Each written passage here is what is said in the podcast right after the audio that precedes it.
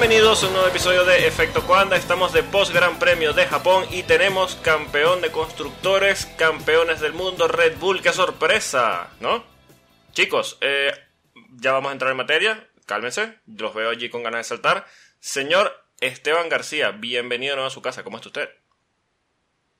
¿Cómo estás, Polo? Buenas tardes, buenas noches, buenos días para todos. Eh, también para, bueno, para Rubén y para Alex que se van a presentar. A continuación, sí, de, vuelta, esta vez entré por la puerta, así que no hubo ningún problema. En este caso, para, bueno, vamos a hablar del Gran Premio de Japón, las yerbas que dejó la Fórmula 1 y, bueno, alguna cosita más también que, bueno, vamos a ir este, metiendo a lo largo del eh, programa de esta semana. Bueno, ya prácticamente se está terminando absolutamente todo por suerte, pero nos quedan todavía un par de eventos todavía que merecen la pena en este año de Fórmula 1.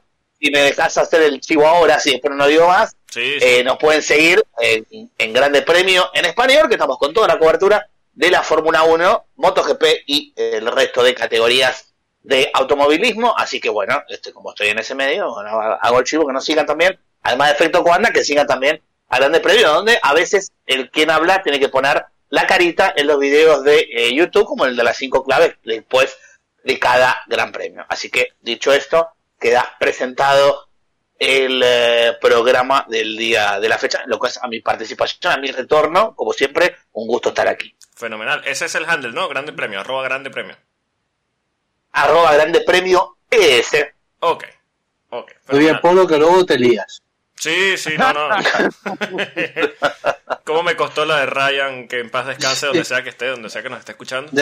Sí, sí, sí. Que Dios le perdone si, si se lo está encontrando ahora mismo de frente. Sí, algo, Hello. Perdón, ¿eh? Hello. Buenos días, buenas tardes, buenas noches a todos los que nos acompañan en este episodio, en la quinta temporada del podcast. Esteban, hoy decidiste venir con las armas completas, ¿no? Placer saludarte, Esteban. Sí, sí. Me faltó, me faltó el, el Konichiwa, me faltó el Konichiwa y, y, y arigato, los demás, también para agradecer, en, ya que estamos hablando de Japón. Konnichiwa. Así que bueno. Después tengo, un, después tengo un par de datos random también para dar eh, en esta emisión. Yo tengo un dato random, voy a, voy a corregir a Alex Polo. Uh. Eh, enhorabuena Red Bull, no. Perdóname. Enhorabuena más Verstappen claro. por el título de constructores. Vamos a tener un poquito de respeto a las jerarquías. Sí, un, eh, un par de, de la Fórmula 1. Un par de datos eh, sencillos. No son los datos inútiles de la semana. Yo creo que eso va a salir eh, durante el episodio. Pero eh, la diferencia entre Red Bull y Mercedes es mayor que el total de puntos sumados por Mercedes. Y si Max Verstappen disputara solo el campeonato de constructores, seguiría siendo primero. Así que, señor, bueno. Nosotros venimos a hablar de Suzuka, ¿verdad? Sí, sí, ya vamos a hablar de Checo. Ya vamos a hablar de Checo. Porque por desgracia, para, para todos los que nos hemos levantado, Checo estaba en Suzuka. Es que mira, ¿Cómo es? Creo que si no pueden escuchar el fondo el ruido de la MG42 que se está empezando a armar. es que mira, yo, y lo mencionamos la semana pasada, la gente va a pensar, porque yo sé que, mira, eh, tenemos audiencia en México y yo sé que nos escuchan y, y bueno, más de alguna vez nos han comentado alguna cosa, pero lo, mira, lo digo honestamente, no tenemos nada en contra de Checo. No tenemos nada en contra no. de Checo, pero es que, o sea, no me jodan, no me jodan. ¿Cómo es? ¿Cómo es? es bueno, que si, se lo busca. si, corre, si corre como hoy, se puede empezar a tener algo en contra, ¿eh? bueno, mm. sí, sí, ya, ya por moral y buenas costumbres, ¿no? Sí, bueno. claro. Victoria, victoria de Max Verstappen que se dio el, el tupé de eh, estrenar un trofeo que dependiendo de quién lo besara, guiño guiño, eh, iba a aparecer los colores de la bandera de la persona que lo besara, siendo el único trofeo, el de primer lugar, por supuesto, que tiene este guiño. ¿Alguien duda que ese trofeo no tiene LED, sino simplemente un bombillo del color de la bandera de Holanda, sabiendo lógicamente que ese trofeo iba a ser de, de Max?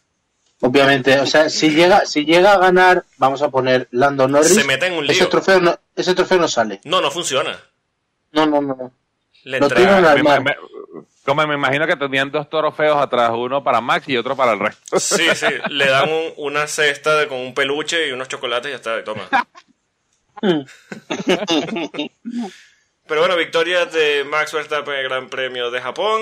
Eh, cierran el podio, doble podio de McLaren, Mercedes. Yo sé que esto lo va a decir, eh, lo va a cobrar el señor Rubén, que se está aclarando la garganta. Ay, ay, ay. Pablo, ¿cómo te duele decir eso? ¿no? No, no, no, no, no, para nada, para nada. La tenés adentro, Paul.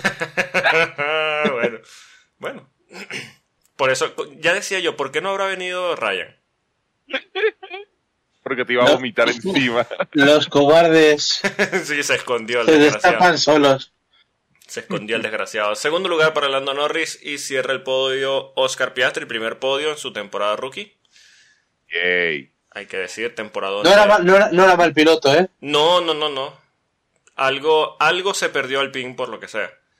Eh, Cuarto lugar para Charles Leclerc. Quinto lugar para Lewis Hamilton. Sexta posición para Carlos Sainz. Séptima posición para George Russell. Ya vamos a hablar de Russell. Octava posición para Fernando Alonso. Novena posición para Esteban Ocon. Décima posición para Pierre Gasly. Ya vamos a hablar de Alpine. Porque hay cositas que Tenemos que decir. hablar de Alpine. Sí, por favor. Eh, Ah. un décima posición para Liam Lawson, duodécima posición para Yuki Tsunoda. Esto pone el duelo entre los pilotos de Alfa Tauri 3 a 0 a favor de Liam Hmm. Lawson. A favor del que tiene cosilla. A favor, exacto. Eh, décima tercera posición para Joe Wan Yu.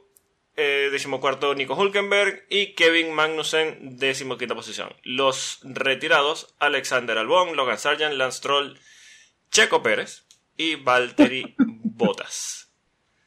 Ya vamos a hablar de Checo. Ya de Checo. Pero bueno, eh, Max Verstappen gana el título de constructores, está a nada de ganar el título de pilotos. Algo que decir, sabemos que iba a aplastar. Eh, pudo ser peor. Pudo ser peor. Pero eh, yo creo que el resto de la temporada le va a pasar la mano por la cara a los demás y ya está, ¿no? No, Yo- pues yo- para mí tiene el fin de semana dos momentos clave de Verstappen. Eh, y los dos son el sábado, curiosamente, no son el domingo. Lo de la clasificación. Eh, sí, eh, la, la vuelta de clasificación es una de las mejores vueltas de clasificación de la historia. Sí. Yo vuelvo a insistir en mi idea de que Verstappen hace las cosas que, que la gente que vio a Senna en directo te dice que hacía. Sí. O sea, o sea, estamos ante ese nivel. Yo empiezo a pensar que esta temporada supera el 2012 de Alonso. Si bien es- es cierto que el 2012 de Alonso tiene ese componente de, de épica que esta temporada no tiene, pero en cuanto a nivel máximo, yo empiezo a pensar que no he visto nada igual a esto. Sí, pasa que la Es- épica, la épica que tú mencionas es tener un equipo en contra. Claro, claro. O sea, son dos maneras de ganar, o de intentar ganar. Una con todo en contra no y la otra aprovechando eh, un arma perfecta, pero, Sí. pero inclu- o sea, es- que, que un piloto sobresalga como perfecto por encima del mejor coche de la historia es Sí. muy complicado. Sí, sí. Y Verstappen está consiguiendo que se hable más de él que del coche. Porque lo lógico, eh, y más en la Fórmula 1, con- porque la afición es como es, es decir, nada, es coche. Vale. Eh, nadie, es casi nadie, salvo los fans de Checo, dicen que es coche. O sea, no hay nadie normal que no reconozca, bueno, y los fans de Hamilton. Pero, insisto, no hay casi nadie No hay ¿Es nadie, normal? nadie normal. que no te diga, exacto, que te diga, eh, es que es él.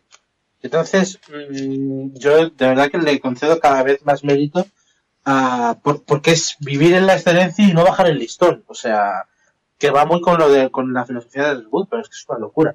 Entonces, yo la vuelta le concedo un mérito ex- extraordinario y sobre todo también a las declaraciones que hace después, que dice algo así como, bueno, decían a los que hablaban de la directiva técnica que nos había parado en Singapur que me chupen un huevo. Sí, sí, sí.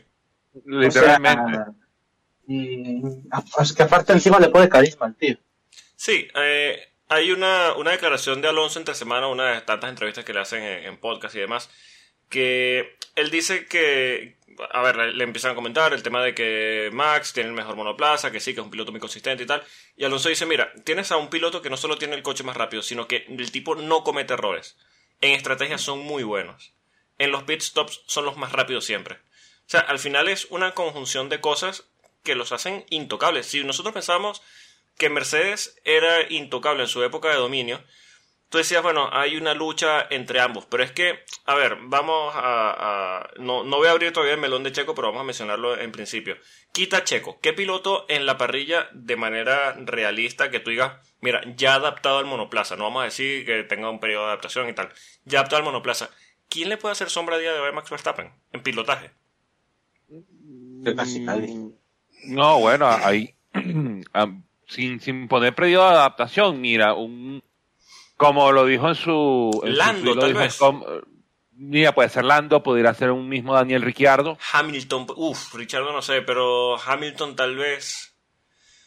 Mira, hay, dos, hay, dos, pilotos en la parrilla que podrían estar a ese nivel. Uno se llama Fernando Alonso, el otro se llama Luis Pero yo creo que a este Verstappen no, no lo coge. No, pero es que. pero es que yo ahora mismo, te lo juro, estoy agradecido. O sea, una parte de mí siente cierto alivio de que Fernando Alonso no comparta coche con Max Verstappen. Sí, sí. Porque, porque creo que no, que no es que no sería capaz, es que ahora mismo es imposible. Es que no puedes. Es verdad que esto luego va por rachas, porque años históricos hay muchos pilotos que lo han tenido que parecían intocables, luego las, luego siempre tienes una, una carrera más malas, etcétera, pero, pero a este nivel es imposible. No se puede. No, se puede. No y, no, y no, nada más eso, sino de que nosotros seguimos teniendo una incógnita que no lo vamos a saber por mucho tiempo. Es en que cuánto porcentaje de todo el talento que tiene Max Verstappen está sacando en cada carrera. Porque Max Verstappen aquí literalmente, ok, salieron, Mercedes, Mercedes McLaren le puso en aprietos en la primera curva, cayó el safety car, salió, salió el, el safety car y ¡pum! ¡Adiós! Se fue. Entonces, literalmente, 90% de la carrera con el brazo afuera y la poronga del otro lado. Así como, ¿Sabes cuál es el problema? Que tú puedes juzgar, tú puedes juzgar a, un piloto con quizá el talento de otro. Tú puedes decir, mira, sí, eh, Piastri y, y, Norris lo apretaron un poquito y tal. Pero por muy odioso que suene, siempre la primera comparación tiene que ser con el, con el compañero de equipo, porque es el que en teoría tiene que, que tiene las mismas armas en las manos, ¿no? Lo dijo, lo Y está este tan, está tan desnivelado, por eso, está tan desnivelado que tú dices, mira, al final, mm, mira, Checo no es tan malo. O sea, vamos a sincerarnos. Eh, yo sé que nos gusta pegarle y tal, pero Checo no es tan malo. Pero la diferencia sí es tan abismal. Es que ese es el problema. Eh, ahí donde el problema es, ok, eh, Checo resolvió un problema que tenía Red Bull en ese momento de que, mira, si él se cae, vienes tú. Pero igual, tú no, no va a ya no hace falta. Hamilton Rosberg. Red Bull, puede salir, Red Bull puede salir al campeonato con un, un piloto, con un monoplaza. Ya. Yo, voy, a, voy, a, voy a introducir un punto, no sé si estaréis de acuerdo. Pero para que veamos el nivel de perfección al que está Manuel Verstappen, eh, partiendo de esa base de que Checo nunca ha sido Ayrton Senna, pero tampoco soy Kartikeya, claro. Eh, yo lo que, la, sensación que yo tengo es que aquello que yo siempre dije que Checo nunca debió pensar que él podía luchar un título a Max Verstappen, porque si es, sería difícil para Fernando Alonso o para Hamilton, Checo no lo iba a hacer en la vida, eh, e, esas expectativas se le han vuelto en contra y para mí ese nivel de perfección al que ha llegado Max Verstappen lo ha pasado tan por encima que creo que le ha desquiciado. yo lo que veo es a Checo desquiciado, porque errores el sábado ya los tenía, eh, era un desastre clasificando y siempre se arruinaba, pero bueno, más o menos en carrera respondía, pero de este año no tiene perdón ninguno. Yo vuelvo a insistir en que si Red Bull no tuviera Verstappen como está, Checo llevaba 5, 6, 7 carreras en su casa. Es que mira, en, pilotaje en general. Y una cosa, lo de hoy, o sea, para mí lo de hoy responde a eso. O sea, Checo nunca ha, brillado especialmente, pero lo de cometer tantos errores, no. Él ha sido un cerdo mucho tiempo, ¿vale? Eso lo ha tenido de serie, pero tanto error seguido, ¿cómo puede ser que te cargues un alerón y luego pero cargues otra vez? Es que yo le veo desquiciado, o sea, ido, ido. Es que mira, el, el pilotaje en general eh, hay mucho de factor psicológico que, entra en lo que puede ser una racha positiva o negativa en general. Se ha visto históricamente en la Fórmula 1 temporada tras temporada. Eh, y yo creo que, le ha pasado a todos los pilotos. Todos los pilotos entran en rachas positivas y, rachas negativas. Eh, Helmut Marco, que yo sé que, bueno, últimamente ha estado en, en el ojo, guiño guiño del huracán, eh, por tema de por tema de, declaraciones. Hay que regalarle una atlas a Helmut, hay que regalarle una atlas a Helmut, eh, porque para que se ubique un poquito por dónde va la mano, porque lo sabe, pobre hombre, ¿no? Pero bueno, no, importa. Es, que, es, que, el problema es que a veces él no es muy observante en ese aspecto. Entonces, bueno, a veces se le pasa la mano. Tiene un punto de vista un poco reducido, pero sí, lo que... Peculiar. Sí, lo que decía... Cristalino, no, un punto de vista cristalino. Sí, lo que... Sí, no, bueno, no, no es una visión 2020. No. 10-10 si acaso. Pero bueno, lo que quería decir es que Helmut decía al principio de la temporada que Checo se había metido tanto en la cabeza esa idea de ser campeón mundial que le decía, te estás metiendo más presión de la necesaria y se nota, se, estaba notando. Llegó un par de, carreras donde de verdad se vio bastante bien, se vio como un, piloto más de equipo y tal. Y Helmut decía, mira, se conversé con él, se le quitó la idea de, de, ser campeón del mundo de la cabeza, está más centrado en sacar el mejor resultado en el día y ya está. No tiene ese objetivo al final de ser campeón del mundo. Pero empezaron estos roces de declaraciones, empezó que yo sí, que yo quiero reencaminar mi temporada, que yo quiero ser campeón del mundo, que yo esta temporada la puedo recuperar. Y, es que Max le ha puesto el, pie encima y, no, se lo va a sacar. No, es que no, es que no nada más no le puso el pie encima, le puso el pie encima, le pasó la porga por la cara, o sea, le dice un poco de cosas que tú dices, ¿y tú todavía vas a seguir pensando eso? Anda caga. Es que luego, luego tú, tú escuchas a Checo yo lo escuchaba. Esta semana, bueno, esta semana no, hace un par de semanas lo decía.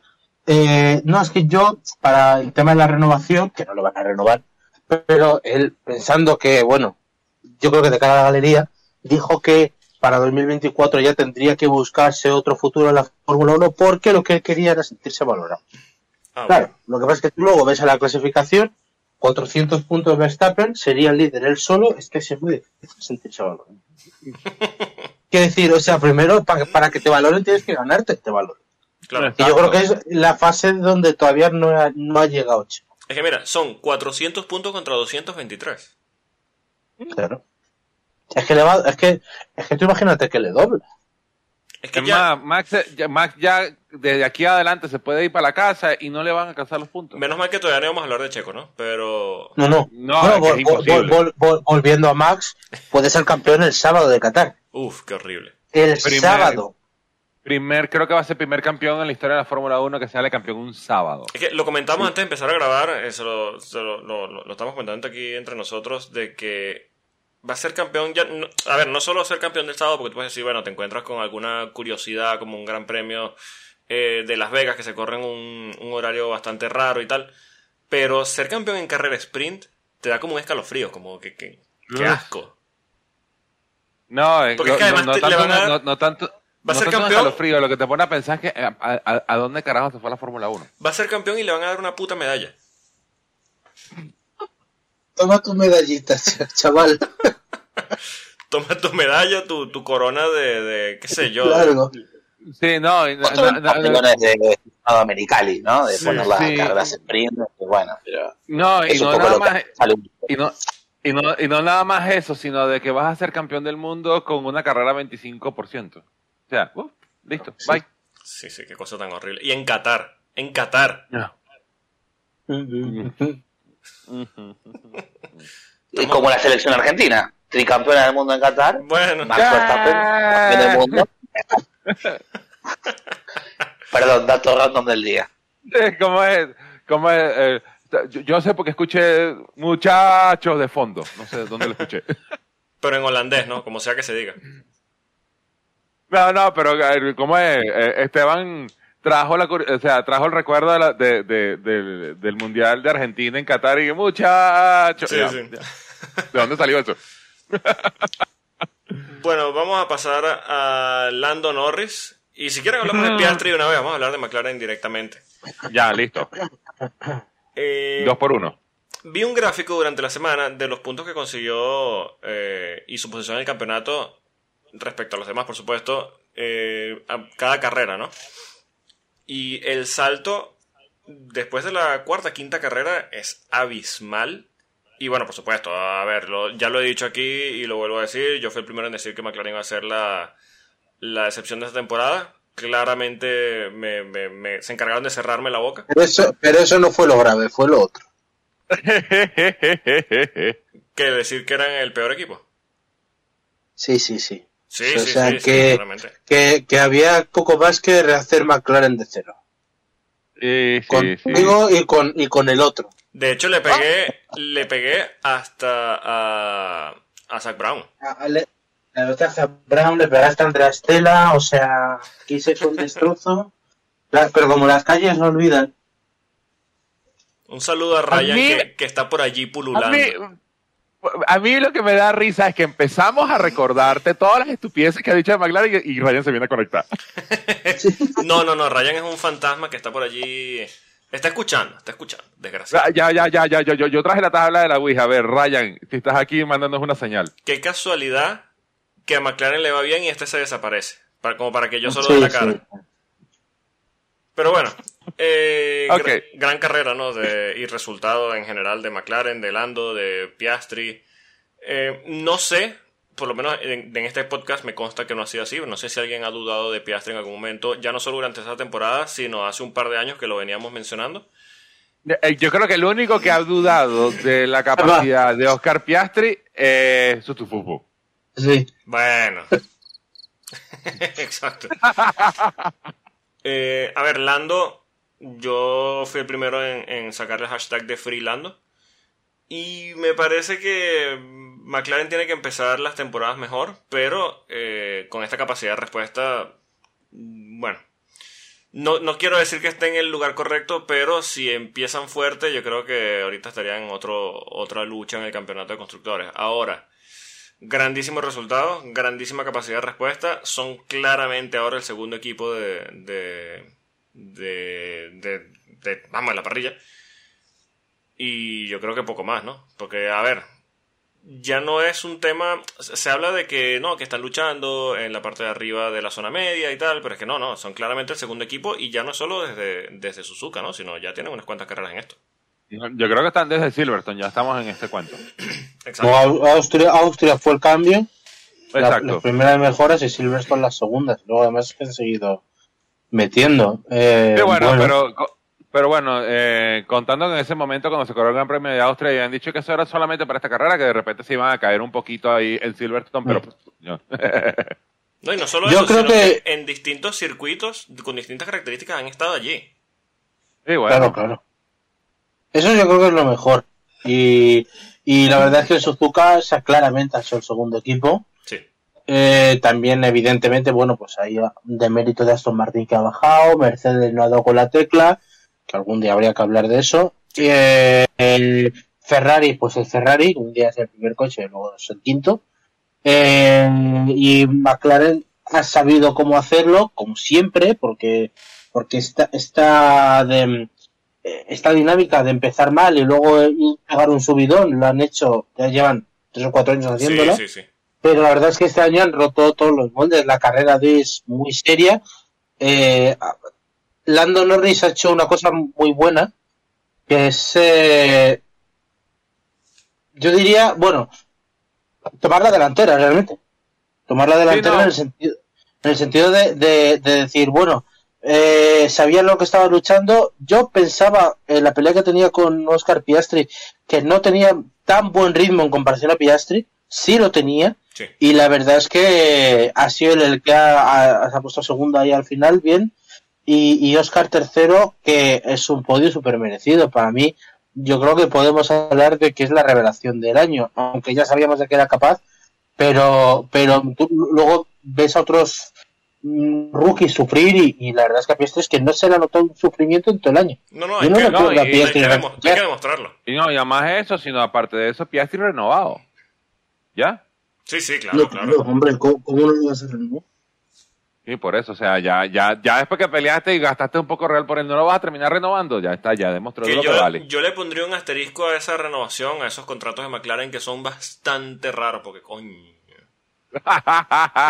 no sé si es que Zach Brown hace los, los, los contratos en, una servilleta o algo, pero uff. No, lo, hace con tinta invisible. Sí, sí.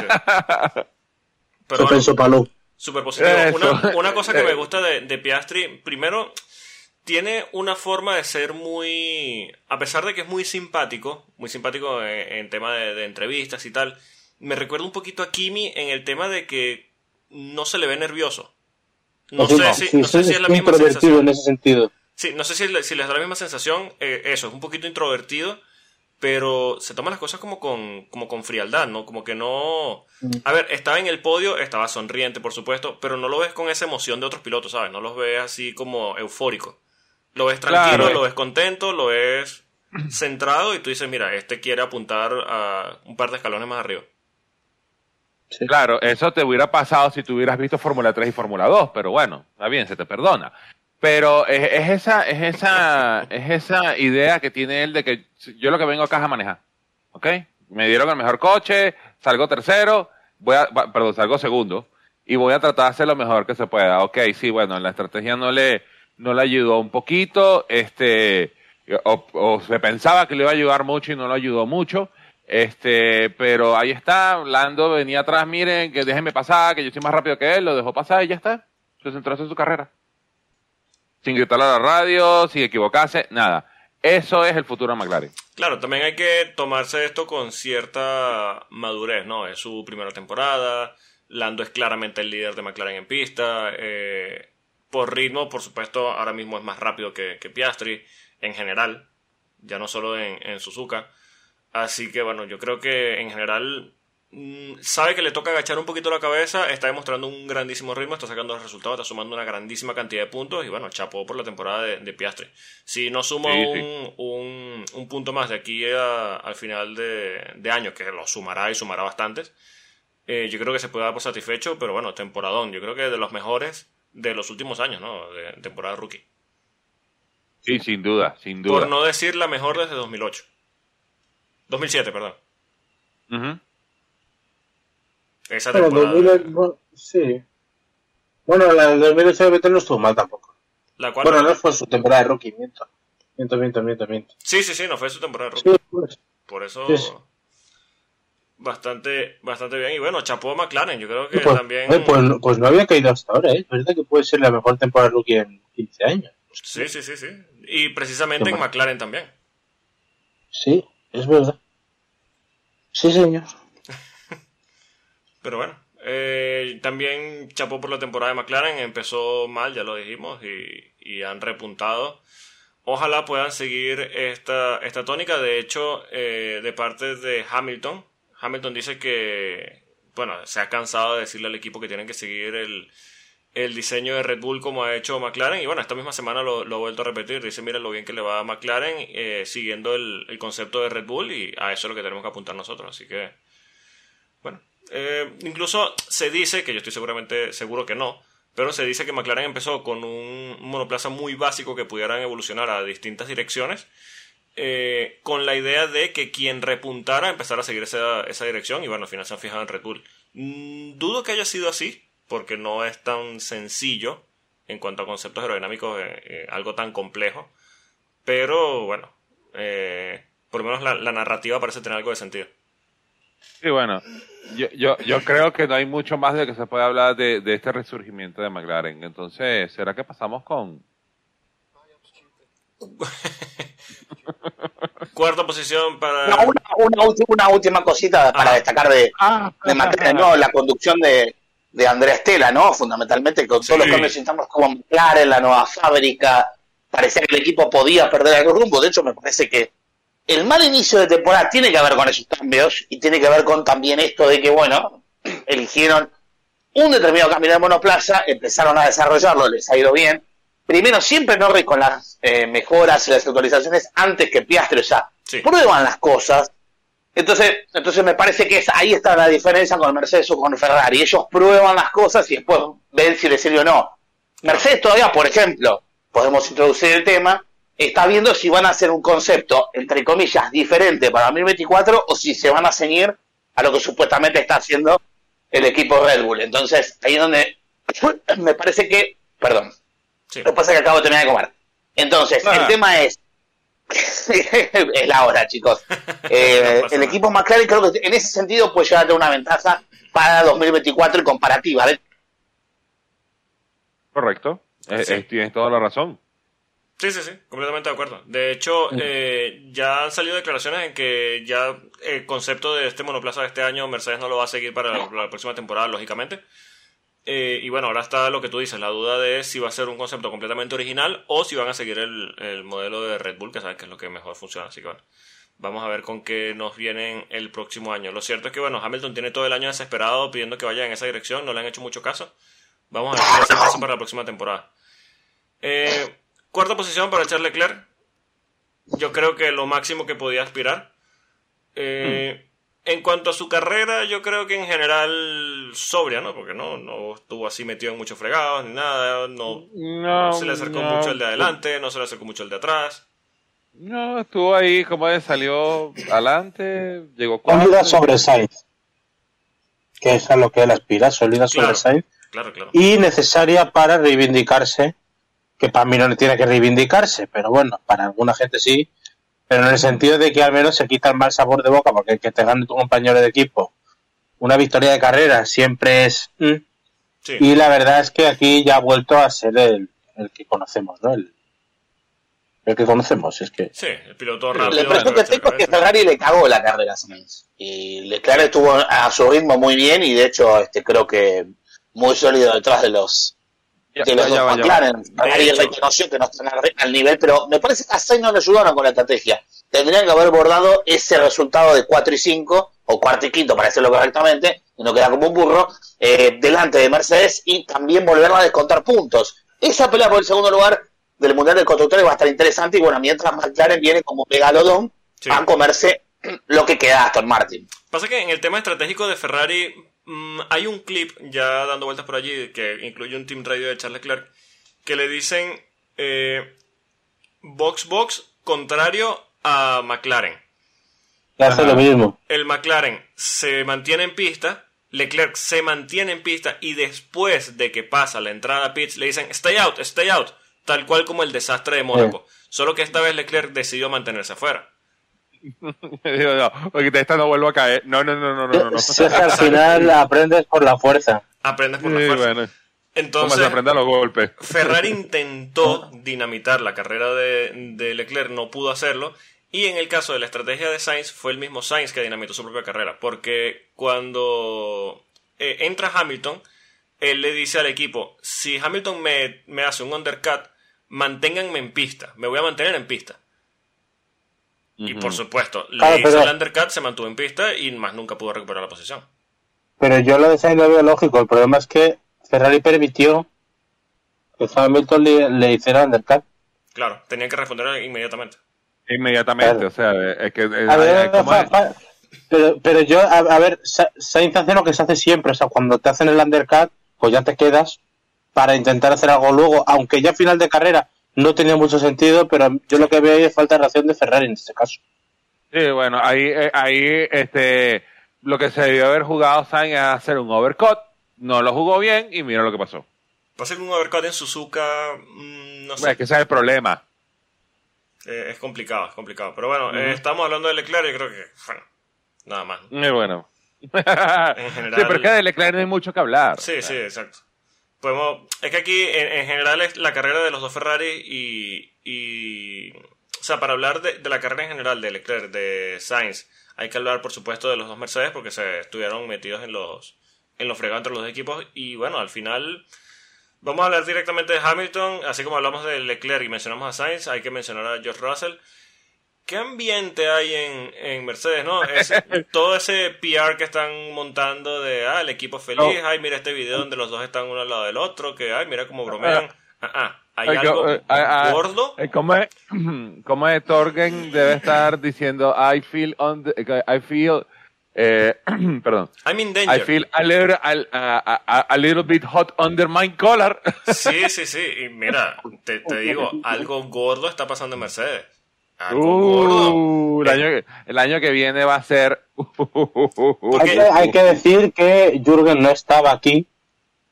No ha tenido posibilidad de controlar el, gallinero. Sí. Le estaban operando de. No me acuerdo de que le estaban operando. Eh, Venera Gravera. de la Sí, sí, sí. Y, y, entonces, bueno, eh, no, no, no, estaba para controlar, pero lo que yo tengo la sensación es que si hubiera estado, hubiera sido un poco lo mismo.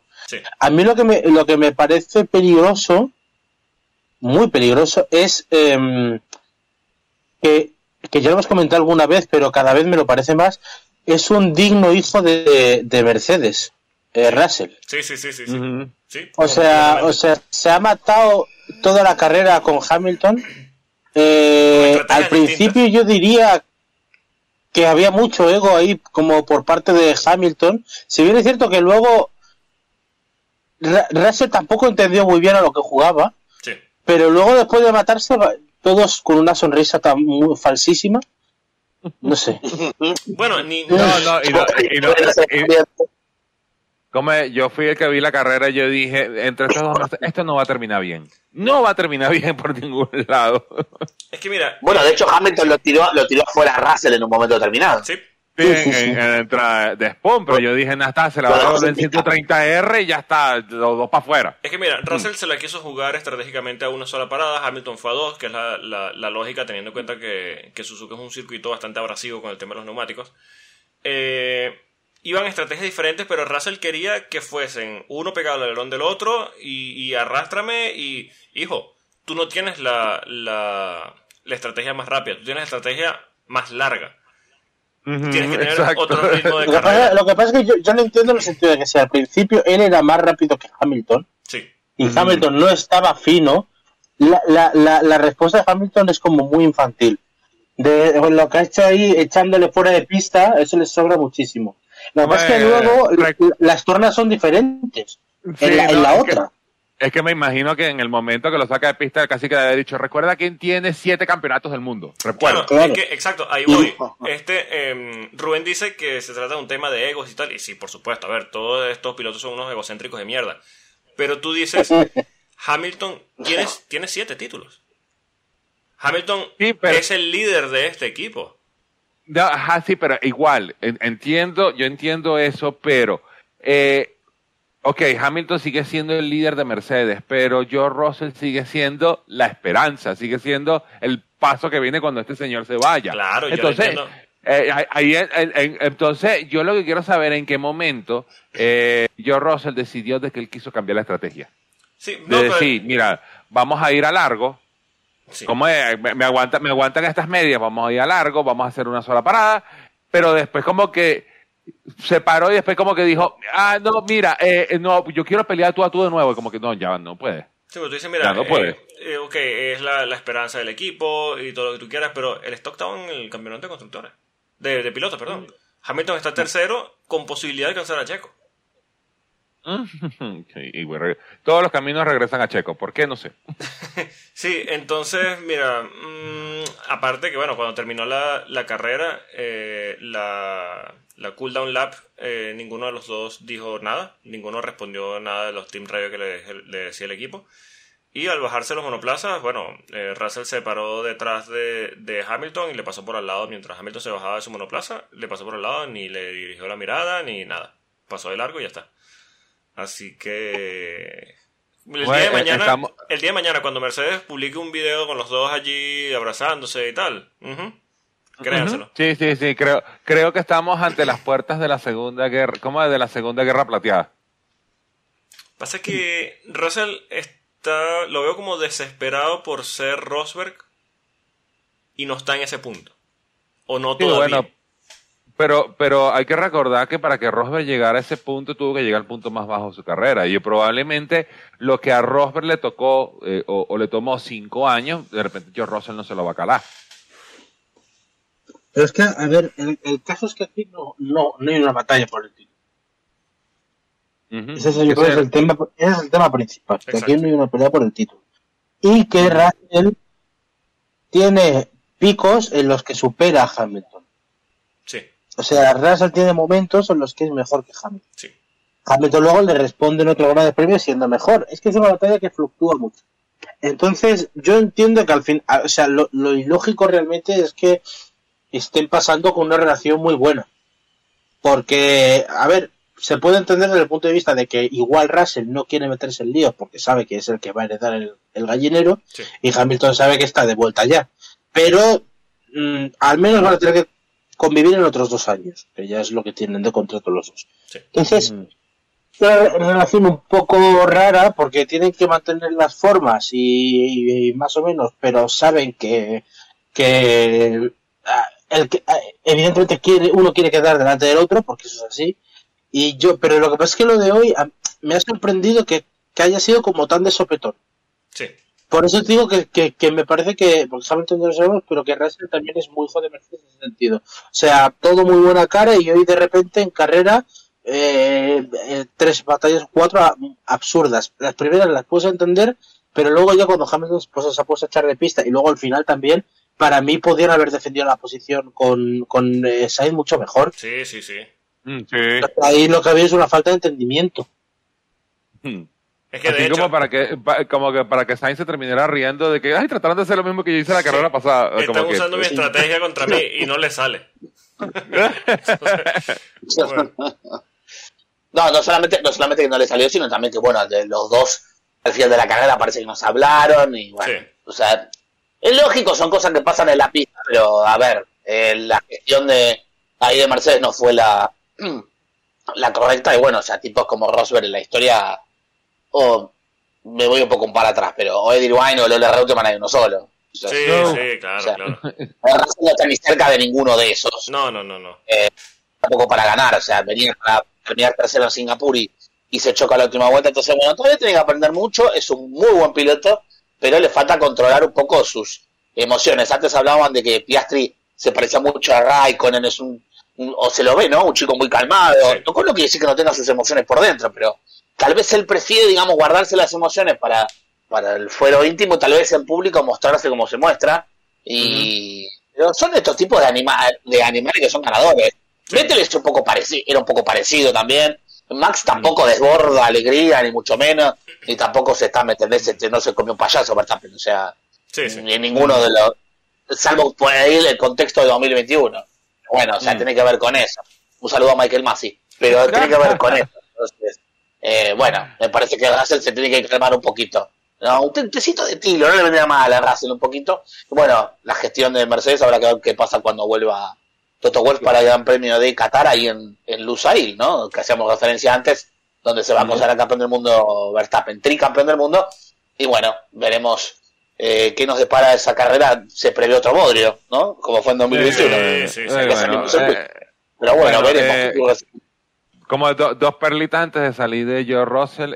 uno, un tecito de camomila para ti, por favor. Y dos, traigo mi dato inútil de esta semana. Tenían que haber pasado cinco años en efecto Cuanda para que el nombre de Ed Irving saliera más de una vez.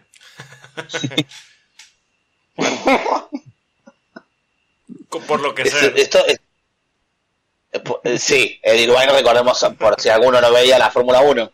En la temporada 99, mm. Michael Schumacher se rompió las piernas en un accidente muy brutal en el Gran Premio de la Gran Bretaña. En Silverstone, bastante pareció que él tuvo Pechito López en el Mundial de Endurance en 2017 y lo quedó como virtual piloto número uno de Ferrari. Pero bueno, lo tanquearon un poquito y Mika Hakkinen se llevó el título de aquella temporada que también tuvo el equipo de Eddie Jordan peleando con Heinz Harald Frentzen, que habla español y todo.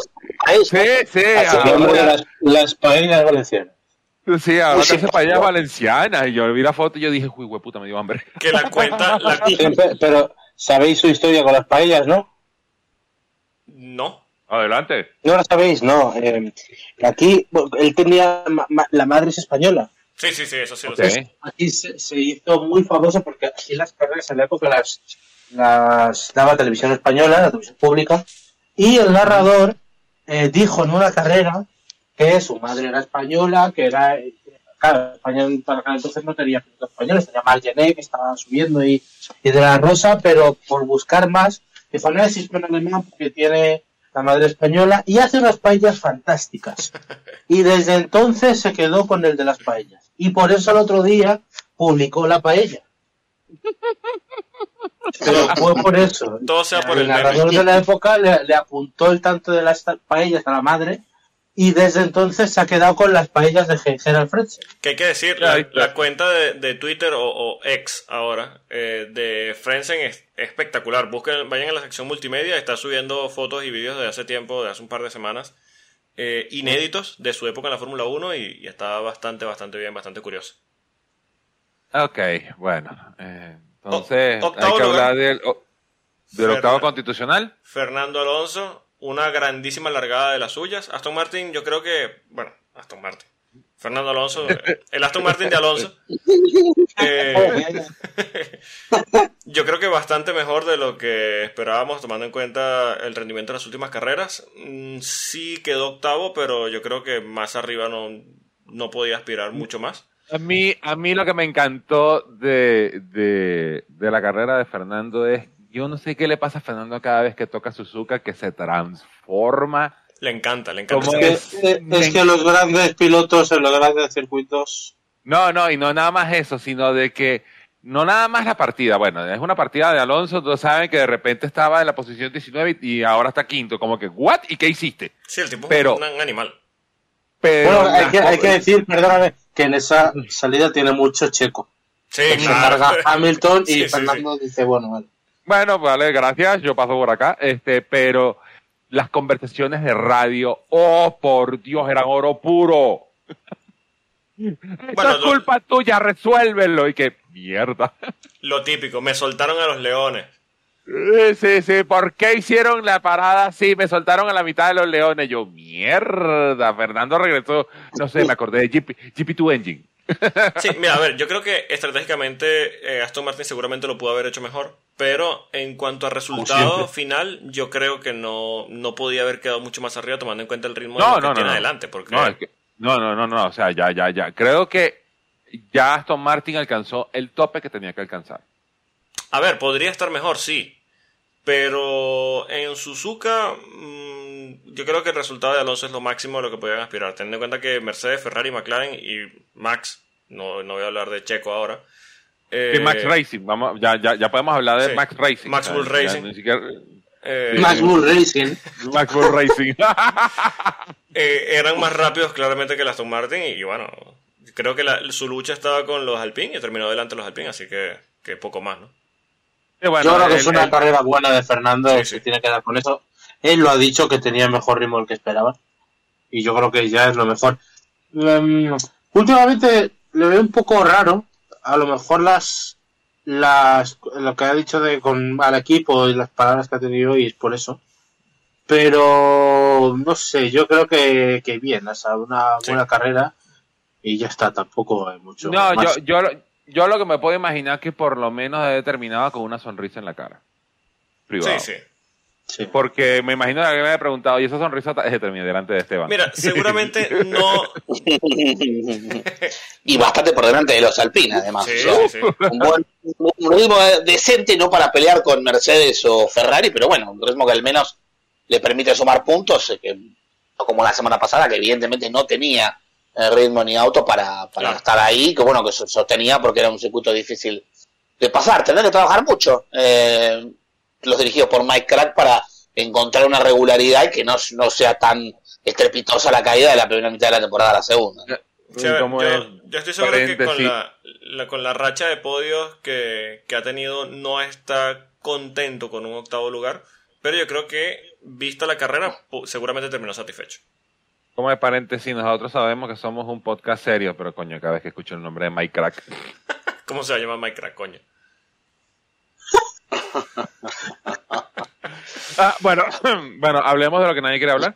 Mira, eh, antes de la carrera se hizo un gran revuelo.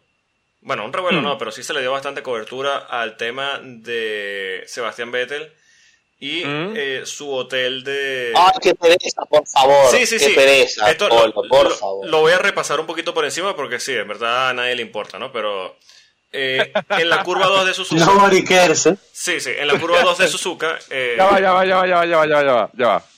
Tengo, el, tengo la, el, el audio apropiado. Oh, no. Anyway... Sí, pero es, para dar, es para dar contexto a lo siguiente que, que, vamos a decir respecto al pin. Exacto, yo sé para dónde va. Dale. eh, Sebastián Vettel hizo en la curva de Suzuka uno de estos famosos hoteles para abejas y tal, de, de eso que está él con su tema medioambiental y tal, que a nadie le importa. Ok. Eh, él invitó a todos los pilotos de la parrilla a, eh, a unirse, a cada uno a abrir como una especie de mini hotel y tal, bla, bla, bla, ok.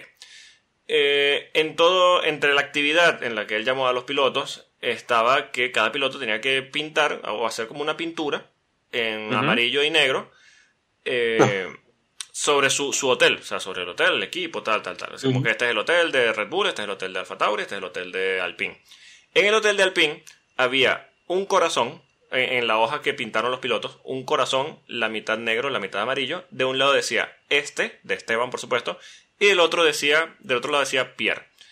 Como diciendo, mira, esta relación está funcionando.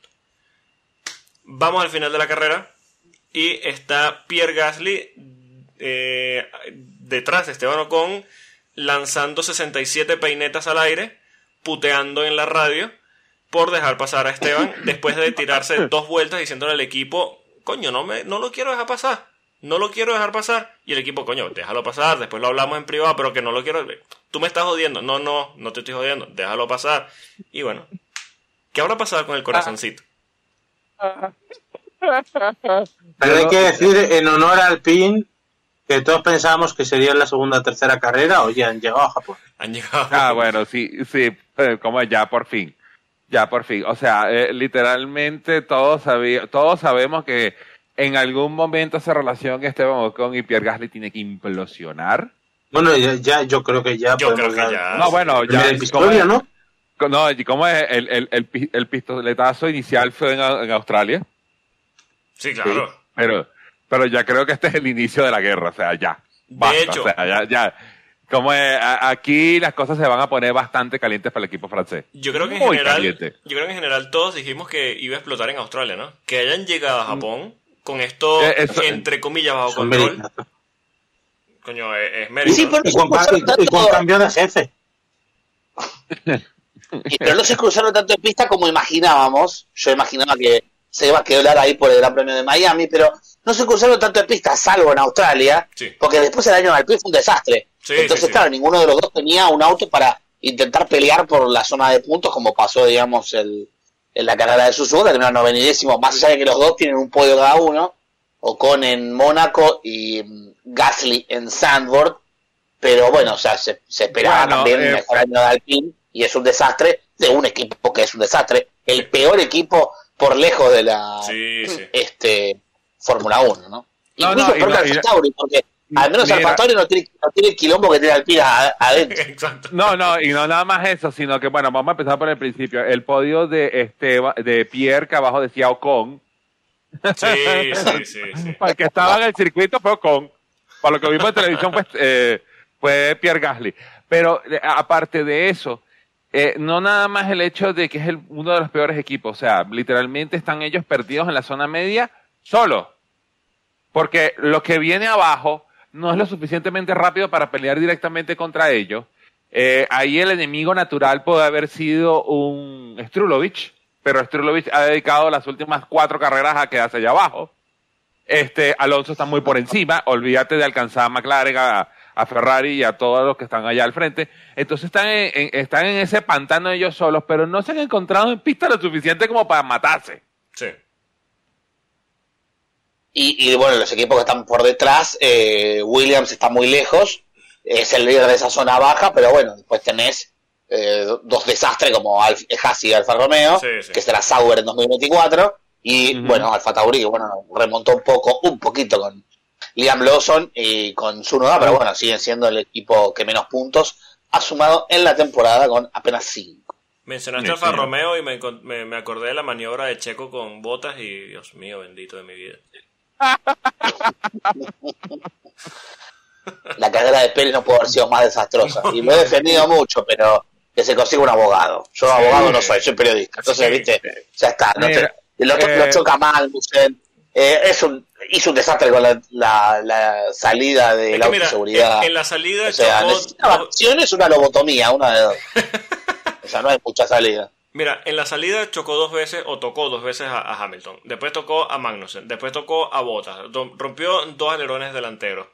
eh, hizo una mala resalida con el safety car. Se retiró dos veces de la carrera. Eh, sí, no, aparte de eso es uno de los primeros DNFs de doble DNF de Red Bull desde hace mucho tiempo. Es increíble que Red Bull tiene un doble DNF en una carrera y gana Max. Un doble DNF. Ah, eh, eh, ¿Por qué lo de doble DNF? Porque Pérez había abandonado la carrera. Red Bull reparó el auto, digamos, lo acondicionó. Pérez salió para cumplir una sanción. Y eh, después, ahí sí terminaron de abandonar la carrera para que Checo no la cumpliera en el Gran Premio de Qatar, que es la próxima fecha bueno, del campeonato, eh, Bueno, así que, bueno, es que, por eso se relaciona esta situación. Checo pretende, pretende ganar en Qatar. Bueno, eh, como es, eh, colgándome un poquito de la idea del señor Esteban García, eh, Checo, yo sé que no estás escuchando. Anota este número. 505-503-4455. Llama. Te vas a contestar Saúl. Sí. Te va a contestar Saúl. Él va a resolver tu problema. Saul Goodman. No, pero de verdad, que, cosa. Bueno, estamos hablando del ping y pasamos a, Checo, pero sí, que son, es que, es que, cosas es que todos los caminos conducen a Checo. Pero ¿sabes qué lo más, ¿sabes qué lo más triste, Polo? Es que la carrera de Pérez merecía bandera negra. Sí, sí, sí, sí. sí. En otra categoría, bandera negra, y los comisarios deportivos son un papelón que haya tenido que reconocer que se equivocaron y no sancionar a Verstappen en Singapur. Sí, por es un papelón más, grande que todo el circuito de Suzuka. Por favor. O sea, es un papelón de la Federación Internacional del Automóvil, del Automóvil, que son un desastre. Y lo volvieron a demostrar. O sea, cinco segundos por echarle pito a otro piloto. Bueno, dale, o sea, ya está. O sea, que empiecen a ser un poco más severos. Yo entiendo que no, no, que, no sé, ahora todo es, todo se berretizó hasta las sanciones. si tienen que merecer un, un pase y siga, que sea un pase y siga en otras categorías es igual. Te jugó de más, pero bueno, o sea, esto es parte de la Fórmula 1, es como un, un es como la, la Fórmula 1 es como el huevo Kinder en la Argentina en el 2023. O sea, no te va a venir un autito, te va a venir eh, un polenta. Bueno, es exactamente igual. O sea, es una cosa grandiosa por fuera y por dentro es un desastre. Así que, eso es lo que les puedo decir. Pasa que bueno, hay un problema de base, hay, un problema de base bastante voy a hacer otro, voy a hacer otro, voy a hacer otro inciso. Si gana el desquiciado, alguno que me haga no sé, necesito un exilio político mínimamente. No, cerramos esto, cerramos esto. Esto desde ya, porque yo necesito un exilio. Si gana desquiciado, porque. Sí, o sea, no, no, Bueno, bueno, ¿cómo es? Eh, bueno, escoge Uruguay, eh, Colombia, España. Aquí todos te esperamos con las puertas abiertas. es que mira, hay un problema de base de eso que tú dices, eh, Esteban. Es que si tú te vas al reglamento deportivo de la Fórmula 1 de hoy, de hoy en día, no existe una razón escrita para sacar la bandera negra. La bandera negra no existe en el reglamento deportivo de la Fórmula 1. Mm, ya digo. O sea, no hay una, medida que sea, la lo merecía, sí, sí, sí, pero han destrozado el reglamento por todos lados. han destrozado el reglamento anterior y han destrozado el reglamento deportivo. Entonces hay que volver un poco a, hay que volver un poco a las bases. Sabemos que Ben Sulayer no está por la labor de eso, a él le gustan mucho los misiles y ese tipo de, de cosas que le gustan a los árabes. Pero, y, bueno, y, otras, y faltar el respeto a los derechos humanos y esas cosas. Pero eh, a eso es a lo que me refiero. Hay que volver atrás, volver a, tener ese tipo de sanciones en el, en el reglamento deportivo. O sea, un piloto que comete cuatro infracciones en una carrera no puede salir indemne con un par de puntitos en la licencia. Que dicho sea de paso, en la licencia, en el carnet de licencia, Pierre Gasly tendría que haber sido suspendido. Y no se animaron fueron cagones. para, mí, fueron para cagones, porque se animaron a sancionarlo a Gasly, que tenía que haberlo sancionado después de Australia. Sí. Para mí lo más grave del, reglamento ya no es la bandera negra, doy por hecho que en, Fórmula 1 yo no voy a volver a la bandera negra. No, no. Es el que hayan tomado lo de los 5 segundos por el Padre Nuestro. Tal, 5 segundos. Pero a ver. Sí, sí, sí, sí. Todo por, el, todo por el mismo patrón, 5 segundos. 5 segundos para todo y ya está. Sí, ya está, venga. No, y no nada más eso, sino de que, bueno, entonces esto lo que hace es de que darle gasolina a la idea de que ya la Fórmula 1 cada día quiere hacer, eh, quiere abandonar más ser un deporte y convertirse más en un espectáculo. Sí, sí, claro. Algo así como lo que se pensó en algún momento. Para eso miras NASCAR. NASCAR es un show y no es un deporte, es un show. Eh, eh, o la WWE y W, o mirás lucha libre. O sea, para eso miras eso. Exacto, en ese punto me refiero, pues, de que entonces eh, la, la, mano de los americanos quieren empujar esto más que sea como un espectáculo, luces y espectáculo y esto, aquello, el otro, y el reglamento deportivo, me lo paso por la mierda. Sí, pero bueno, lo cierto, volviendo a, a, lo netamente deportivo, la carrera de Checo, mmm, yo, a ver, tengo ya más de 30 años viendo Fórmula 1, he visto esperpentos y no recuerdo una carrera peor. Ya no solo por el doble DNF, sino es que ¿Seguro? hasta bueno. Are you sure about that?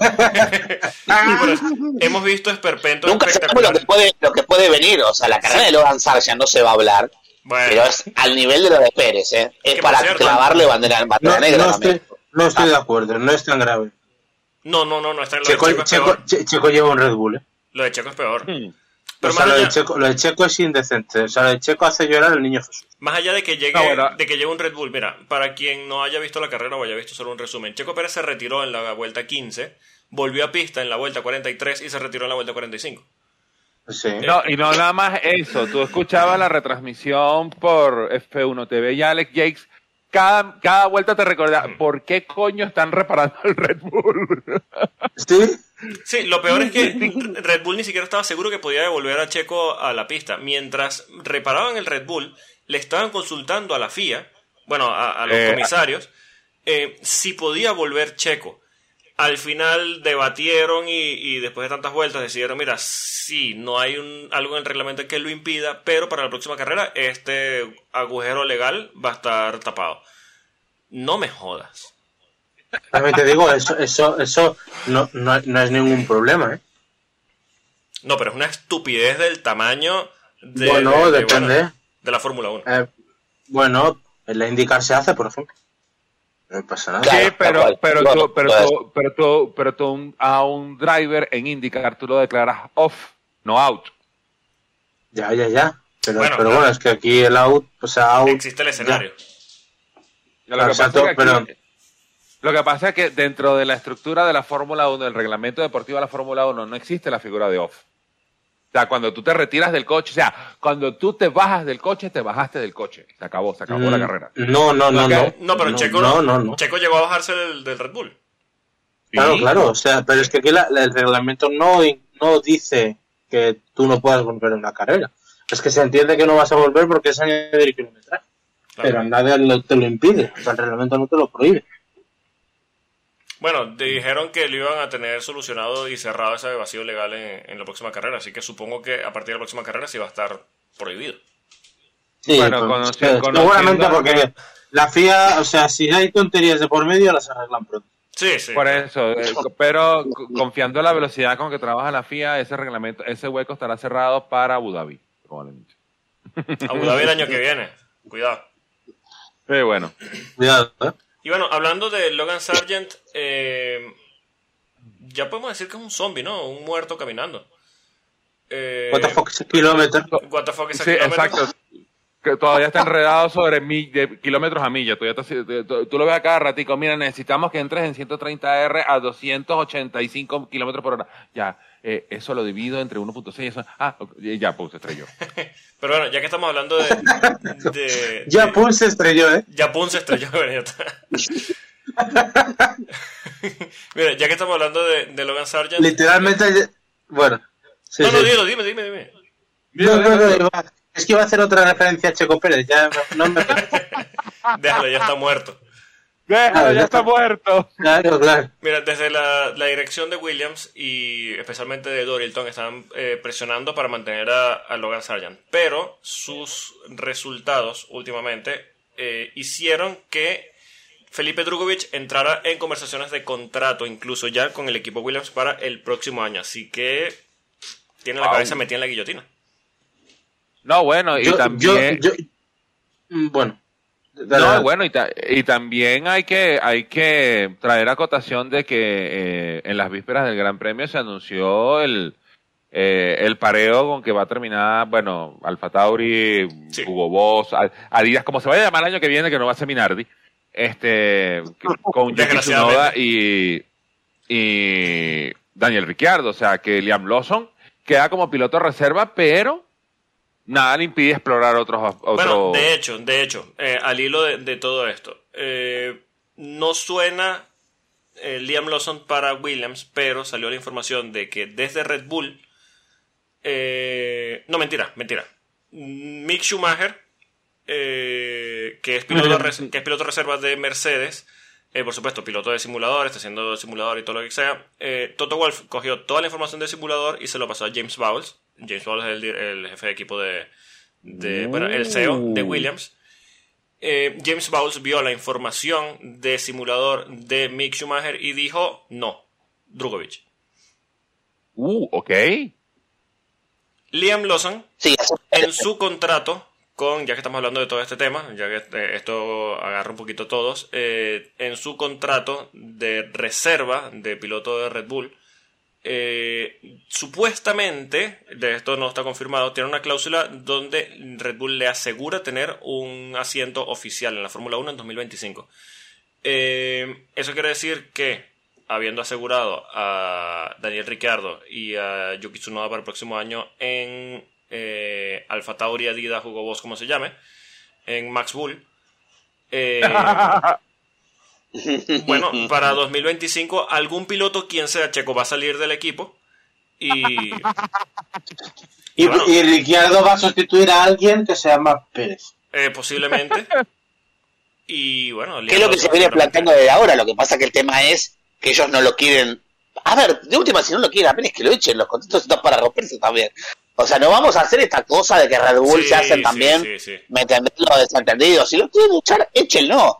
Si después no le querés pagar el finiquito, problema tuyo. Para, para, para, si no quieren que lo echen para hacer toda esta pantomima. Ay, lo vamos a reemplazar en 2025, échalo antes. carajo. pero para, qué le vas, pero para qué le vas a echar. nada eso. ¿Para qué le vas a echar si Red Bull con lo que tiene con Verstappen le da igual lo que pase en el otro coche? Le vas a sí, lo van a echar porque escúchame, lo, lo, van a echar porque ya es insostenible, pero que si no yo creo que ni se preocupaba por lo que pasara ahí. O sea, van a poner a Ricciardo por poner a alguien. El problema está no, también... bueno, la, la, la, única manera, perdón que te interrumpa, Polo, pero la única manera que echen a, Polo. Coño, pero, epa, epa. Polo fuera de cierto juego 2023. ¿Qué pasa? ¿Qué pasa? Ryan presidente. Ok, eh, la única manera que voten a Pérez es que eh, el, la cantidad de destrucción que haga con ese Red Bull sea mayor al presupuesto de catering que ellos tienen para el año 2024. Para las alitas de pollo, ¿no? Sí, sí, sí, para las alitas de pollo. El problema está en que Red Bull tradicionalmente no cambia de piloto en un mercado normal de pilotos. Ellos tienen que echar mitad de temporada. Entonces, hmm. ellos esperan... Y ya, quemaron esa carta con, con, Ricciardo. Sí, por eso. Esperarán 3, 4 carreras de 2025, echan a Checo y bueno, ya allí se encargarán de, de, subir. de acomodar las piezas como van. Pero bueno, me llama un poquito la atención. Pero vos fijate la gestión. Al final terminó subiendo a Ricciardo por no querer subir a Liam Lawson. Terminan subiendo a Liam Lawson por, y le dio mejores restock. ¿eh? Daniel Ricciardo y van a poner a Daniel Ricciardo que no rindió al mismo nivel que Liam Lawson. Mm. Es para eso cabeza ha dicho así. Bueno, pero tampoco, tampoco, ha podido, tampoco, ha podido, rendir Ricciardo. sí, exacto. Hizo carrera y media. Eh, Ricciardo, a día de hoy, o sea, lo que le hemos visto antes de la lesión está bastante bien. Si el problema, el problema que yo veo, que yo no entiendo por qué mantienen a su noda. Sí. Si ya ha roto con Honda, ya se ha anunciado al próximo motorista, ayer, Voz Populi, eh, ellos se van a ir con Aston Martin te lo puedes cargar antes de tiempo y no va a pasar nada. O sea, no te va a dar peores motores porque tú te cargues a su moda ya. Y los dos pilotos que has puesto a su lado este año... contractual, ah, eh, perdón, debe haber una cuestión contractual con Honda porque Liam Lawson está corriendo con el equipo Mugen en la Superfórmula, que es equipo Honda, ¿no? Está, Es el actual campeón de equipos y tiene el actual campeonato, Mokino Giri, así que evidentemente, bueno, debe haber una influencia de Honda muy importante en el asiento de su noda. Está claro que en otras circunstancias su noda no hubiera seguido corriendo en el equipo porque, bueno, se cargaron a por lo menos una decena de pilotos por mucho menos que lo de Yuki Tsunoda, o sea, de Jaime Alguersuari, el Jean Barnier, Sebastián Buemi, Burde, Brendan Hartley, Pierre Gasly, Albon, eh, Tsunoda ahora, Nick de Bris,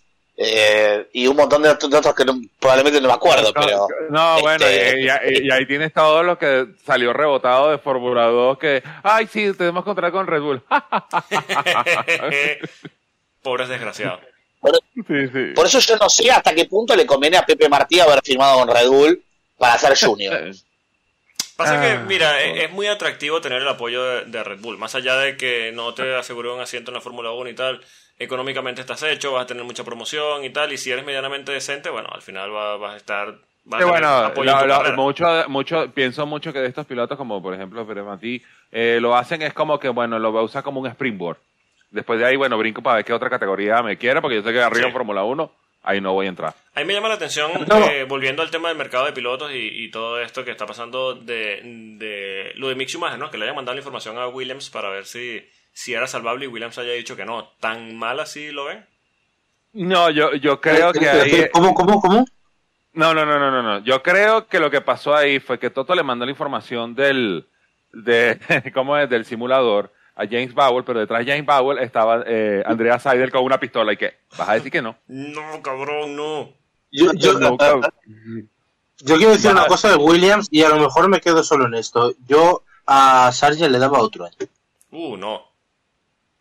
Le daba otro año fácilmente, o sea, ya sabía, sabíamos desde el principio que era pronto para subir la Fórmula 1. Sí, eso sí. Sabíamos que era pronto y a mí no me parece bien cargártelo ya eh, a un posible talento que lo ha demostrado, eso que lo ha demostrado, no estamos hablando aquí de un cualquiera, y normalmente el problema es que el, deporte vive no solo la Fórmula 1, el, deporte en general tiene mucha prisa ahora mismo, demasiada, pero históricamente a un piloto rookie de toda la vida se daban dos años. Bueno, este, voy, a hacer algo, voy a hacer algo que normalmente no hago en este podcast, pero voy a romper una lanza con Rubén yo también le doy un segundo año a, Logan Sargent. Pasa que el tema es, a día de hoy tú puedes decir, mira, eh, sí, vamos a tratar de dar una oportunidad a Logan Sargent, pero estás dejando afuera muchos pilotos que seguramente... ¿A quién? Liam Lawson. Liam Lawson no tiene nada que ver con Williams. Claro que es piloto de Red Bull y Williams el, Pero el problema, el problema de Liam Lawson es que yo no le, le metería ese muerto a Williams el problema del de Alonso lo tiene Alfa Tauri y su Noda. Claro, claro. O Ricciardo, o sea, o sea, Williams ha aparecido porque ha aparecido y porque ahora tienes que buscarle un hueco. Pero, pero Williams no tiene por qué meterse ahí tampoco. De hecho, lo lógico es que no se metieran, porque ellos siguen perteneciendo al entorno Mercedes. O sea, para que veamos cómo mm, la, la, cuando la necesidad apremia, mm, hacemos, o sea, cambiamos la situación, pero lo lógico era que ningún piloto de Red Bull se atreviera a meterse en Williams. Pasa que también... que bueno, algo no ha salido bien y tal, pero, pero que el problema ese lo tiene Red Bull con su política. Red Bull ahora mismo tiene cuatro, cuatro pilotos, cuatro pilotos y podría echar a tres. Sí, sí, sí. Bueno, porque uno de ellos es Ricciardo y Ricciardo, bueno, lo que ha demostrado ha estado bien, pero también podría, podría no estarlo. Entonces, o sea, yo, el problema lo enfocaría más por ahí. Sargent, yo, yo si fuera Williams es que apostaría por él, es un proyecto de tu academia. Además, eh, no le dimos a Nicolás Latifi dos años. Exacto. Es verdad que pagaba. Algo, algo Pero la temporada... bueno, pero algo Tiffy. Pero a Tiffy se le dieron dos años. Ah, yo creo que podemos comparar. ¿La primera temporada de Latifi fue peor que la de Sargent? Sí. por larga. o sea, el, problema de Sargent es que es verdad que ha, ha o sea, no, no le has visto la evolución a la hora de cometer menos errores. Sí. Entonces lo que sí le reprocharía. Pero, o sea, más allá de eso, o sea, en el fondo me parece normal que los cometas si tenemos en cuenta que es que no estaba preparado para esto. O sea, que preparado. Que, que ellos mismos tenían dudas. Entonces ahora, ahora decir no, no se ha adaptado, joder ya, si por eso no querían subirle. Pero yo en este caso haré un esfuerzo y sobre todo siendo Williams, quiero decir, Williams no tiene nada que perder. Sí, más allá de eso también Sargent tiene el apoyo de Dorilton y, y seguramente a toda la estructura de Williams en general le interesa mantener a Dorilton contenta. No tanto ah. eso, sino de que, de que, y aparte de eso, yo no pienso de que ese sea eh, lo que esté buscando Drugovic sea, Drugovic está pendiente de la, a, quién va a bajar para Pastrol de las dos sillas que tiene ahí. Le prefiere jugarse ahí calladito. Sobre todo ya que sabemos que eh, Baby Strulovich lo que quiere es jugar tenis. Él quiere ser el próximo Roger Federer. ojalá. Bueno, él dice que no. Que todo esto nada que ver, pero que lo que quiere es pilotar. Que le gusta mucho el tenis. Bueno, no, hay que ser, no hay que ser cerrado de mente. ¿Cómo es, eh, ¿Cómo es? Le recuerdo que a, otro que le gustaba mucho pilotar era Jaime Gersuar y míralo donde está hoy en día. Bueno, unos quieren, otros pueden. Ah, bueno. Hay que decir una cosa también en, beneficio de, Sargent, de, Stroll o del mismo Choque Pérez o de cualquier piloto de Fórmula 1. Es una picadora de carne y hay que estar preparado mentalmente. Yo cuando lo vi bajar a Stroll, a Stroll, a Sargent del auto, la expresión de la cara era un tipo abatido, derrotado. Es muy difícil, porque de última, eh, en otros deportes, probablemente tal vez el, deportista si se va al descenso, si el equipo le va mal, hay en ligas como las, de Estados Unidos que no hay descensos, eh, no pasa nada si perdés. Hoy, por ejemplo, por decir una cosa, los Denver Broncos, donde Lewis Hamilton tiene una pequeña participación accionaria, perdió 70-20 con Miami Dolphins, no le van a tener que dar explicaciones a nadie porque perdieron por 50 puntos. Es decir, pero en este caso, donde además te estás jugando la vida en ciertos términos literales y no tanto, y como viene Logan Sargent, es un pibe para agarrarlo, es decir, me parece que tiene que haber un psicólogo deportivo si realmente lo quieren. También eso puede pasar que no lo quieran tanto. Entonces, es un tipo, es un pibe abatido, es un pibe que vos le ves la cara y decís, este chico no puede comer con su alma. Entonces, bueno, por ahí a Chico Pérez en un punto quizás si estrella Red Bull no le importe tanto. Pero me parece que la, presión que hay sobre Sánchez desde el principio de año, que lo están cuestionando, y en un punto te, te, te, perdón que lo voy a decir así, te caga la cabeza. Porque es un, es un deporte muy difícil, es una picadora de carne esto, y más la Fórmula 1, más con toda la presión mediática que hay, con todo el lobby que hay y demás. Entonces, por eso me parece que también, en sentido, quiero romper esta lanza por, por Sargent, ¿no? No, y nada más eso, no nada más eso, sino también el doble carisma que existe en la Fórmula 1. Por un lado te dicen, no hay problema, tómatelo con calma, y de otro lado ya están hablando con el otro, mira, este es el que se va, ¿oíste? Sí, claro, es que todo este tema de que esté abatido y, que no lo vean eh, concentrado, que esté mentalmente eh, derrotado, eh, por supuesto que todo parte de una falta de apoyo directamente de, Primero, a ver, los resultados él sabe que no los está dando.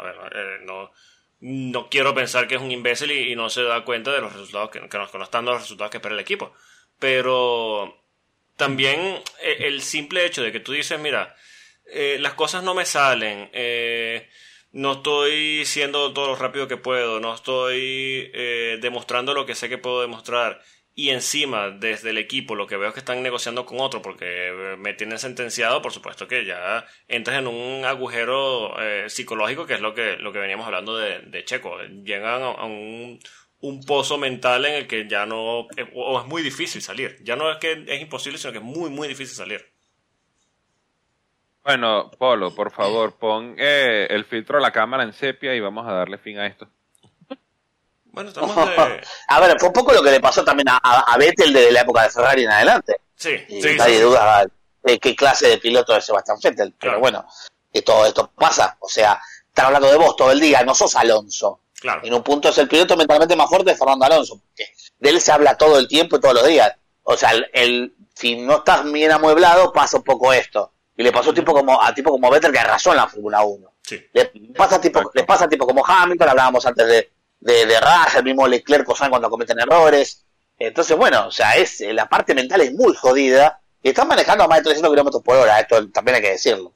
Entonces, bueno, también es verdad que hay mucha gente que yo entiendo que todos opinamos, tenemos X, Twitter como se llame, opinamos si está bien, pero me parece que, bueno, en definitiva después el tema...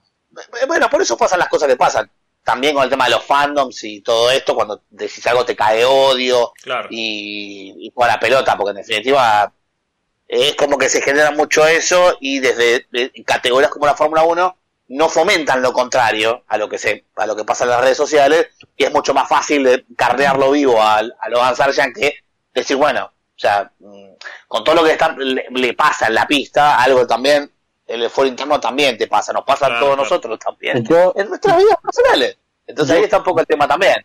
Pero bueno. Yo creo que si él, si él le dan otro año, si a él le dan otro año, eh, que nadie dude de que va a rendir. Ya no solo por talento, sino también yo creo que por mentalidad.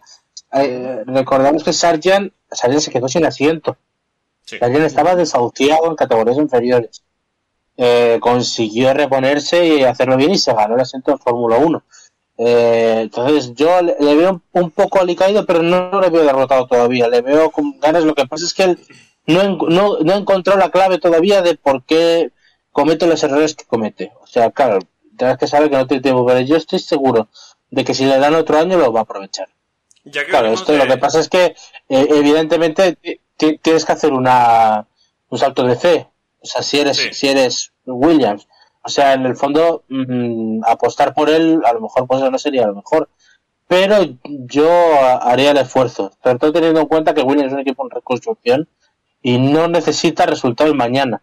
Y teniendo Albon, mm, puedes permitirte el lujo de, de forjar a otro piloto. Lo que pasa es que no todo el mundo eh, empresarialmente eh, tiene esa mira a largo plazo, ni tiene la paciencia, ni quiere tenerla. Sí, sí. O sea que bueno, también, eh, ya que sacamos a, a Latifi y venimos de Suzuka, no sé, me acordé de cuando se inventó una curva antes de la última chicana y le echó la culpa a Monoplaza. Oh, sí. Pero qué, qué, momentos tan maravillosos. Pero bueno, vamos a ver al final qué, qué decide Williams con, con, el caso de, de Sargent. Parece sentenciado. Habrá que ver si, bueno, al final reina la cabeza fría y, le dan la oportunidad.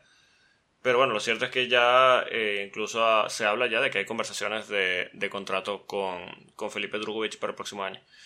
Eh, señores, estamos de previa de... ¿Alguien, ¿Alguien le importa? A nadie le importa. Bueno, vamos... Sí, a nadie le importa. Vamos a la carne, ya está, por favor. Al asado. Bueno, eh, pronósticos. Ah, me gustaría hacer una, una, pequeña, una pequeña mención antes de, entrar en, en, materia de Gran Premio de Qatar. No, no, no es sobre el campeonato. De, pero, no está, pero, oye, pero oye, oye, perdón, perdón, no estamos de premio. Claro, verdad, faltan dos semanas. Ah, sí, sí. menos mal, menos mal, sí. Para la Twin, claro. Eh, Dios. Ah, ya, ya quiere que se acabe este mundial, ¿verdad? En realidad, sí. Sí, sí, sí, sí, Dios, que se acabe esta vaina ya. Eh, faltan dos meses. Sí, sí, sí.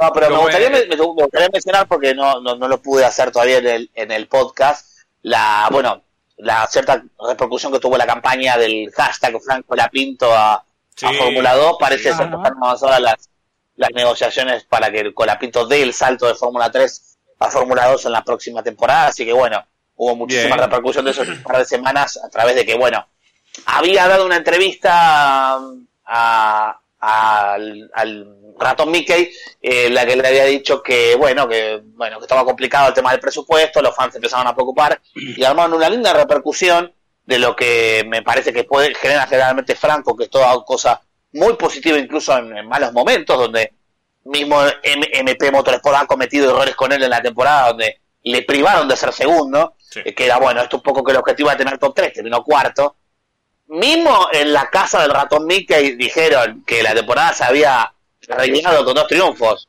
No ven las carreras, muchachos, pegan las carreras y después hablemos. Porque termina cuarto la temporada, muy cerquita del segundo. Y una temporada, no sé si dominada por Bortoleto, pero como es una, eh, fue una cuestión muy regular, entonces los fans se armaron toda la repercusión con el hashtag, en varios streaming muy populares empezaron a hasta cantar Franco Lapinto Fórmula 2 y demás. Una repercusión muy linda que no, lamentablemente difiere bastante de, la, de los fans de Agustín Canapino, en general amenazando de muerte a Carlos Milo de la novia, después de otra maniobra, bueno, poco polémica, en definitiva el equipo Juncos termina eh, cumpliendo el objetivo con el Leather Circle, el millón de dólares y qué sé yo. Bueno, ahí te, das cuenta que lo que yo quiero marcar es que el afición argentino puede ser muy bueno y, y, y monta muy lindas campañas libre de cierta toxicidad y puede ser tremendamente tóxico según de, de dónde viene, por mucho que, bueno, algunos que otros me puteó en algunos que otros me puteó en X y yo te bloqueo, pues yo tengo el dedo fácil. Yo los bloqueo porque no pasto, no quiero leer.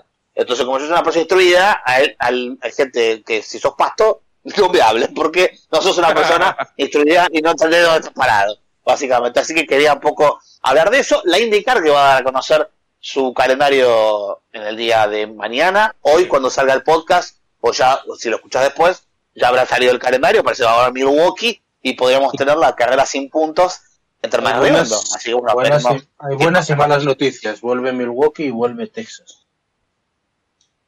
Al parecer. Sí. ¿Texas? Bueno, así que Texas. Uh. Texas sigue en el calendario, aparentemente, pero bueno, podrían. No sé si se lo va a cargar. Es que había, había, había, había, había, bueno, rumores, deseos de que no se fuera, pero me parece que no, que no, que no va a tener caso. Bueno. Así que bueno, quería mencionar eso también. Y bueno, dos cositas más sobre temas de pilotos argentinos. Eh, el mejor piloto argentino del año es Nicolás Barrone, no cabe ninguna duda de esto. El campeón de GTM del Mundial de Endurance, del WEC, y ganador de las 24 horas de Le Mans.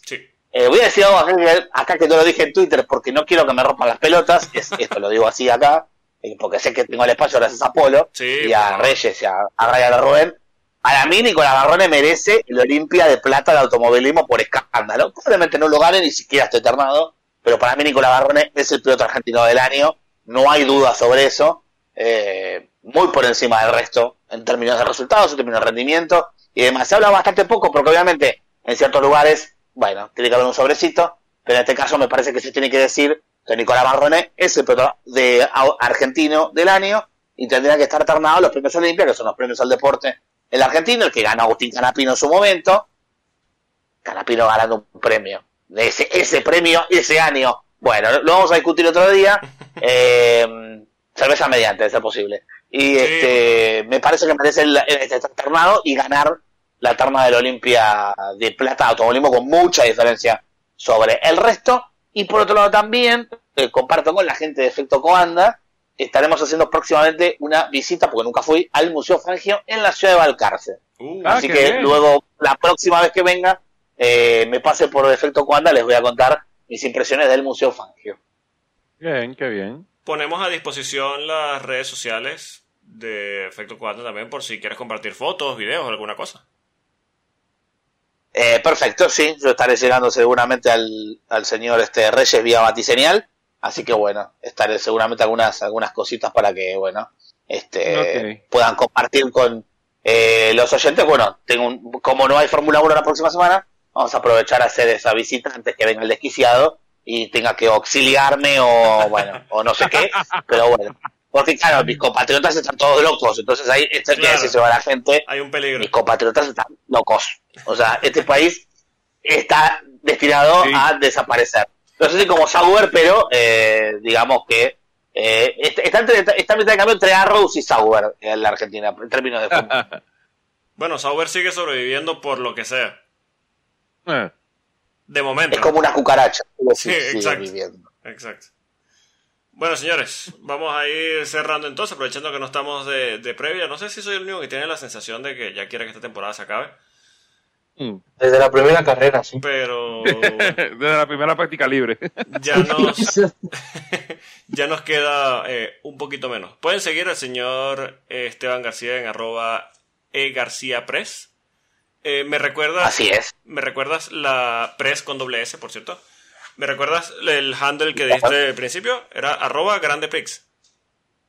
Grande premio. Arroba grande, premio. Grande es, eh, somos la versión de la, la, web en español de Grande Premio, el medio brasileño que transmite las carreras de la Rumba Championship, dice eh, Alex Reyes, así que sí, tenemos la, este, bueno, esa vinculación con Grande Premio, la web en español, así que eh, arroba grande, como Grand Prix, pero grande, premio, ES, Grande Premio ES, la cuenta de Twitter, y ahí están todas las novedades eh, de la Fórmula 1. Por ejemplo, tratamos el tema de, de Gasly y de Ocon en una de las últimas notas que tenemos, y el video de la carrera que lo grabó mi editor Esteban Nieto. Así que un saludo a Esteban Nieto, a Barchu Mincioni y al señor Juan Pablo Trotsky, son, que son mis compañeros. Bueno, una de las notas también eh, del día, lo único bueno que tuvo este domingo, encima, encima perdimos 3 a 0, o sea, Abel está perdiendo el descenso.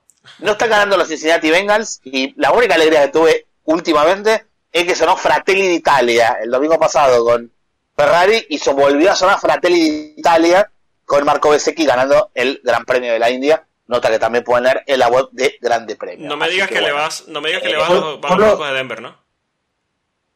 ¿Cómo? Que no le vas a los Broncos de Denver, ¿no? No, no, ah, a los Cincinnati Bengals, pero, ah, están 0-2 ahora, y Burrow lesionado. Sí, sí, Rubén, te, Rubén, te veo venir, sí. No, si no lo anoto, olvídate, no, pego uno. Repítelo, repítelo, porfa, ¿cómo era? que me quiero apuntar.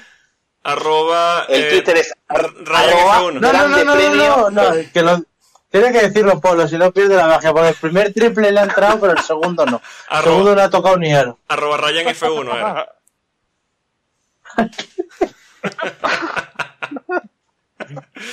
Pueden seguir al señor Alex Reyes en arroba a Reyes Al señor Carvalho lo pueden seguir en arroba Rubén underscore DXT. A nosotros nos pueden seguir en arroba Efecto Cuando. Pueden escucharnos y suscribirse en todas las plataformas de podcast conocidas por la humanidad, alguna conocida por los marcianos. Y bueno, señores, gracias por acompañarnos en un nuevo episodio. A todos los que nos escuchan también extiendo las gracias. Y bueno, nos escucharemos la próxima semana para esta vez sí, la previa del Gran Premio de Qatar, la definición del campeonato de pilotos. Y, la hacemos. Sí, que la hacemos y bueno. Vamos a ver, vamos a ver la. Ah, perdón, perdón, último dato, porque yo sabía que me olvidaba de algo. Adelante. Se va a estrenar en la plataforma eh, de anime japonesa Crunchyroll Uy. el anime Overtake. Para que quiera verlo, es un anime que va a estar dedicado a un piloto de la Fórmula 4 española. Eh, a ver, hay muchos géneros de anime, no me voy a meter con eso. Ya me lo va a Leandro Masuchelli, por eso que sabe más que yo. Pues yo les puedo decir que el anime Overtake va a estar en la plataforma de Crunchyroll y se va a destacar sobre automovilismo deportivo y bueno, no relacionado con eh, un chico piloto que quiere ser, eh, digamos, llegar a lo más alto. Así que si les interesa, ah, lo pueden ver. Es un entretenimiento que siempre está, no, no, no está de más y que bueno, salió que Crunchyroll va a tener eh, el anime en próximos, en próximas semanas, próximos meses. Así que bueno, todavía no tiene fecha de estreno, pero bueno, aparentemente Japón se va a estrenar el mes que viene, ahora en octubre seguramente llegue a la plataforma uno o dos meses después. Otro rival para Checo Pérez. bueno, señores, nos escuchamos la próxima semana. Chau. Hasta luego. Adiós.